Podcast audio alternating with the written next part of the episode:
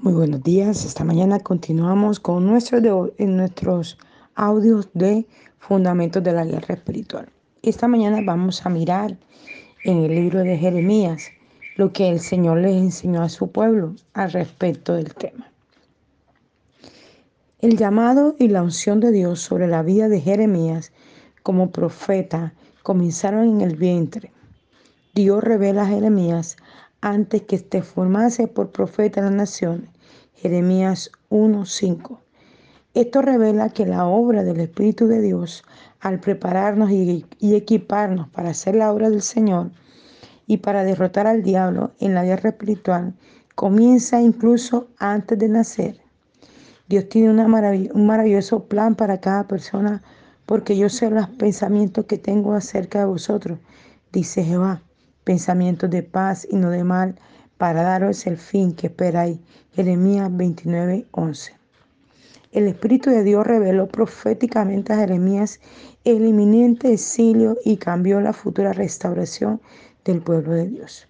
Jeremías capítulo 4, capítulo 6, capítulo 23 capítulo 31 por medio, por medio de Jeremías. Dios prometió que un nuevo pacto sería escrito en los corazones de su pueblo. En ese tiempo el pueblo de Dios conocería su espíritu íntimamente y experimentaría su presencia habitando en ellos. Jeremías 31, versículos 33 y 34, Jeremías capítulo 32, versículos 38 y 39. Y el Espíritu Santo escribe la palabra de Dios y su pacto en nuestros corazones para que podamos conocer y obedecer a Dios. Él trae, el Espíritu de Dios trae la revelación a nuestro espíritu de lo que es de Dios para que podamos caminar en su voluntad. En cualquier tipo de guerra, el elemento más crucial para derrotar con éxito al enemigo es la capacidad de reconocerla, su naturaleza, sus armas y su fuerza. Al observar brevemente a los enemigos a los que los israelitas se enfrentaron para poseer su tierra prometida. Puede usted obtener valiosas perspectivas de la naturaleza de sus enemigos, poder saber qué es lo que se está moviendo a su alrededor y poder saber cómo derrotarlos a través de la oración.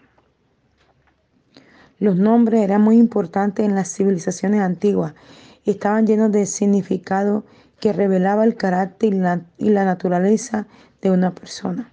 Por ejemplo, el nombre de Abraham significa Padre exaltado. Dios lo visitó y cambió su nombre por el de Abraham, que significa Padre de una multitud. Génesis 17:5. El nombre de Abraham era profético del papel que desempeñaría en el gran plan de Dios para tener una familia. De modo similar, los nombres de las naciones enemigas que los israelitas confrontaron en la tierra prometida revelan su carácter y su naturaleza.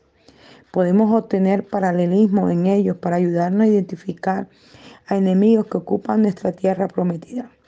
Los espíritus de esos enemigos siguen estando presentes en la actualidad, ejerciendo su influencia y su fuerza para derrotar al pueblo de Dios. De manera individual, como creyentes y también colectivamente como la iglesia, los tres siguientes fundamentos para la guerra espiritual mirarán más de cerca los nombres de tres de esos enemigos.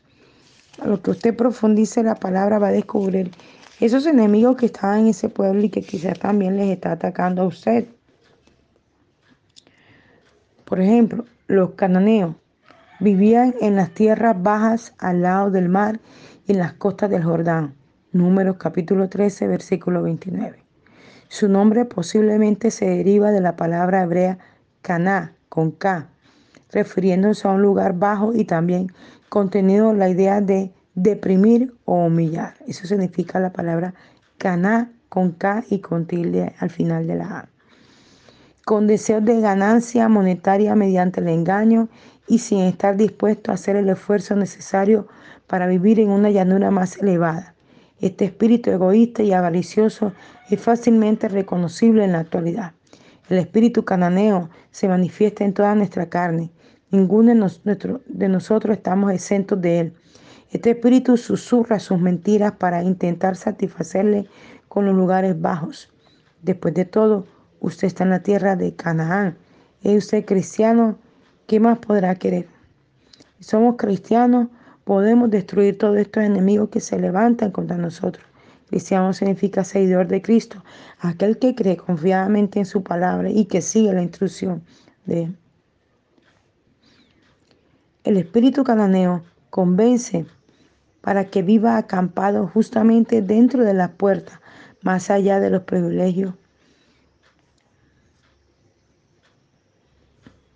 O sea, lo que quiere decir esto es que el espíritu cananeo sujeta a la gente a estar allí en las orillas para no tomar el, el, no tomar con claridad lo que Dios quiere hacer. Tenemos que reconocer esta mentalidad de las tierras bajas como un enemigo es el primer paso para derrotarlas. Es el primer paso para derrotar estas tierras bajas, estas tierras de maldición, estas tierras que vienen a través de los cananeos. Es a través de la oración. Es la manera como los podemos derrotar. Las promesas de Dios están a disposición de todos sus hijos. Usted puede tener toda la tierra prometida que quiera tener, que contrasta con la mentalidad de las tierras bajas es la promesa que se nos da en Isaías 40, 31. Remontámonos con alas como águilas. O sea, remontémonos a mirar el objetivo de aquellas tierras prometidas que Dios ya nos entregó y avanzar a obtenerlas. El engaño es una poderosa herramienta que el enemigo emplea para mantenerle viviendo por debajo de su privilegio en Dios. O sea, Tienes un privilegio, Dios te lo entregó en la cruz, Dios te entregó una vida, Dios te entregó promesa. Pero Satanás todo el tiempo, él no descansa, las 24 horas trabaja para siempre sacarte del privilegio que Dios te entregó y mantenerte viviendo en las tierras bajas, en las tierras de los cananeos, en las tierras de los demonios, que lo que quieren es robar, matar y destruir, como dice Juan. Juan capítulo 1. Entonces dice, y con fe, aumentando en su corazón, expulsará al humillante enemigo de las tierras bajas. Cada uno de nosotros a través de nuestra oración tenemos el poder para sacar el enemigo de nuestras casas, de nuestras vidas. Hay otro enemigo, aparte de los cananeos, los amorreos. Era la nación más grande que Israel tenía para conquistar. Vivían en los montes y eran considerados montañeros. Sin embargo, su dominio no se sentía sencillamente debido a la enorme cantidad que habían allí. El carácter de ese pueblo, según la derivación de su nombre, se describe como altivo y orgulloso, y disfrutaban de ciertos sentimientos de publicidad en su prominencia. El nombre amorreo se deriva de la palabra hebrea amar, que significa decir con un amplio rango de posibles connotaciones, incluyendo presumir, desafiar, demandar y hablar contra. Esta nación enemiga lleva claramente el carácter de Satanás, a quien Jesús llamó el padre de mentira, Juan 8:44. No es difícil reconocer a este espíritu enemigo en el mundo. Actualmente habita en cada no creyente no tiene conocimiento de la verdad, son jactanciosos y están llenos de palabras blasfemas. Y esto es tremendo. Hay gente que no conoce a Dios, no tiene una relación con Dios, pero se siente en autoridad de juzgar la obra de Dios. Tristemente los cristianos no han tratado con este enemigo como debieran, dándole muerte y no tolerándolo en sus vidas. Necesitamos separarnos del espíritu amorreo en las personas a los que incluso llamamos amigos, pero que son críticos y murmuradores.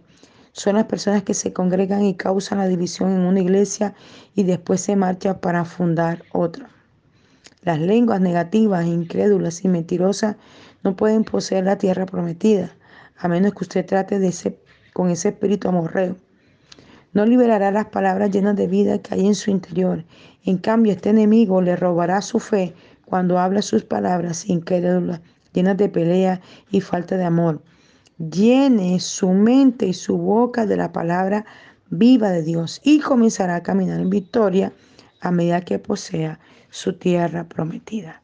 Llene su cabeza de esa palabra. Cuando usted llene la cabeza de la palabra, todo espíritu maligno que quiera venir, usted lo puede echar en el nombre de Jesús.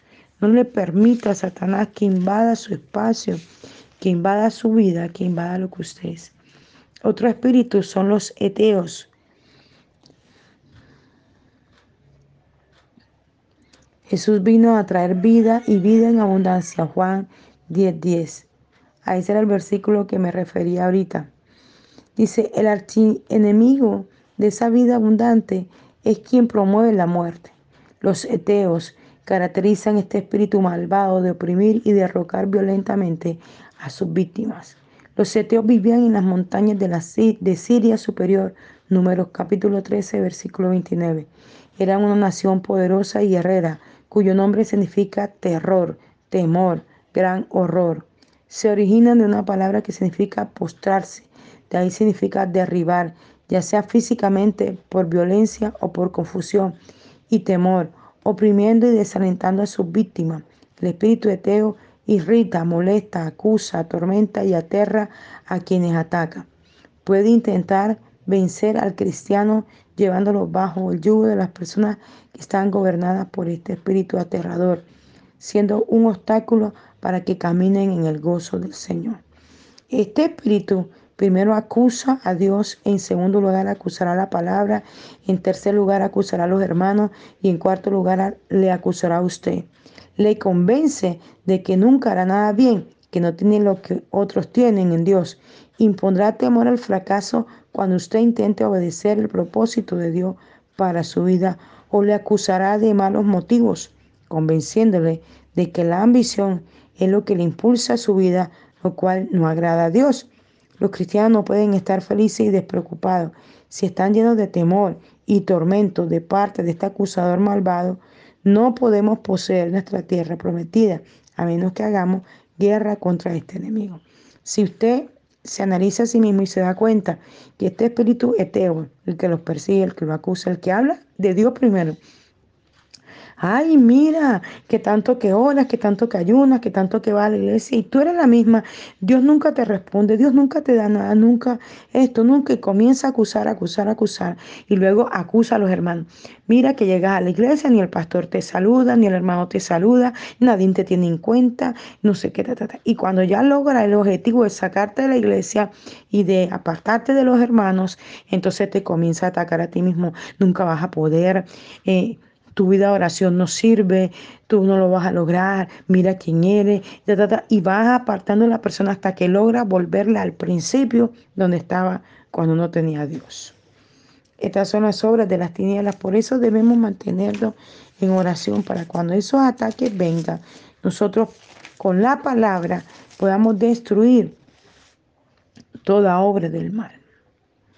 Deje de escuchar a la gente negativa porque así ha dicho Jehová de los ejércitos, Dios de Israel. No os engañen vuestros profetas que están entre vosotros, ni vuestros adivinos, ni atendáis a los sueños que soñáis, porque falsamente os profetizan entre ellos en mi nombre.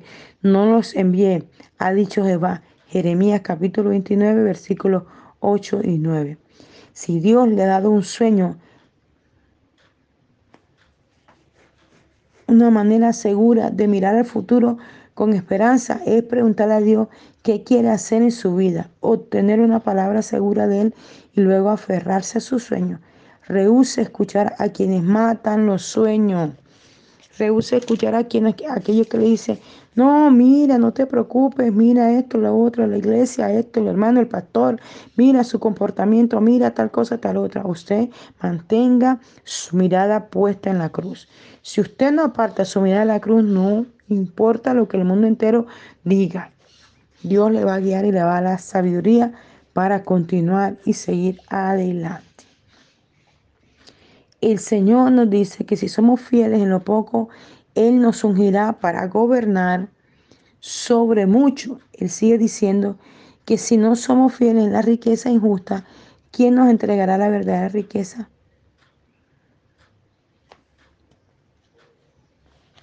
Todos los creyentes no son llamados a trabajar en el ministerio. No me malentienda, pues trabajar en el ministerio es el mayor honor de todo, pero vivimos en el mundo. Dios no estableció su reino fuera del mundo, sino en medio de él. Somos llamados a ser la luz del mundo y la sal de la tierra. La prueba definitiva de santidad y salvación es tener la capacidad de vivir y operar en un sistema mundial que está gobernado por los dictados de la carne y bajo un régimen demoníaco. Satanás es el Dios de este mundo, no lo olvide nunca. Mateo 11:19 dice que el pueblo describe a Jesús como un hombre comilón y bebedor de vino, amigo de publicanos y de pecadores. Jesús no mantuvo su ministerio en la sinagoga, la visitaba con frecuencia, pero su ministerio era el mundo. Él es el Hijo del hombre que vino a salvar a los perdidos. Jeremías hace un interesante relato de un grupo del pueblo de Dios, los llamados ignorantes, Jeremías 4.2. Él dijo, no son entendidos, sabios para hacer el mal, pero a hacer el bien no supieron. Las palabras clave en este pasaje son saber, que significa entendimiento, no tener discernimiento y no ser astuto, no tener sentimiento en cuanto a lo que estaba sucediendo, a no estar informado, no tener prudencia, percepción o habilidad con respecto al asunto, ser incapaz de pensar o actuar sabiamente cuando surgió la situación. Y la otra palabra es conocimiento, que viene de ya, ya, Yaudash, que se, que se escribe Y-A-W-D-A-H, familiaridad, reconocimiento, conciencia, astucia, amigo, familiar, respeto, ingenio, certeza. La palabra ignorante significa ser tonto y necio. Este término se menciona una vez en la Biblia. Jeremías estaba diciendo que ese era un grupo del pueblo de Dios que no era relevante como creyente. Debemos ser santos, pero Dios también nos llama a que seamos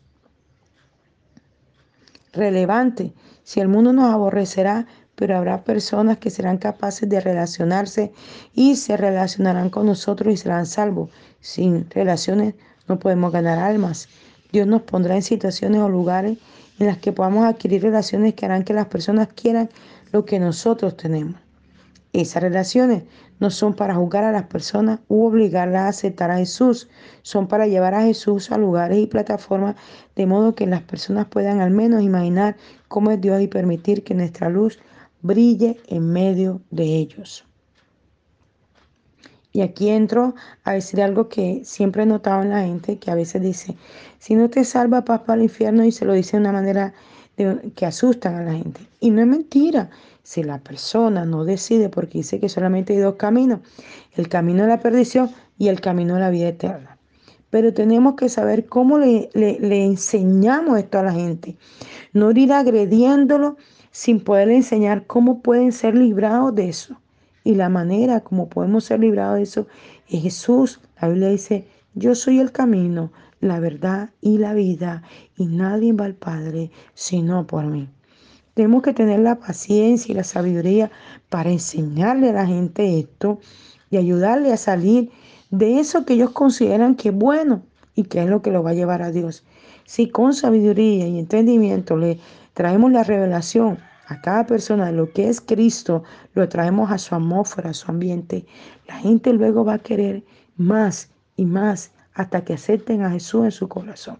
Pero no ir con agresividad te vas a perder en el infierno. No, preséntale los dos caminos y preséntale la solución del camino que es Jesús.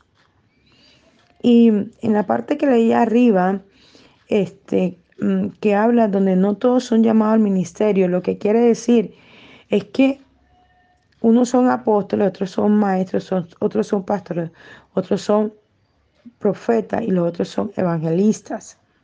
Y otros son llamados a otras cosas como ser y distintas cosas que hay dentro de la iglesia. Pero eh, en estos últimos tiempos hemos observado gente que trabajan celularmente, son profesionales en cualquier área y trabajan.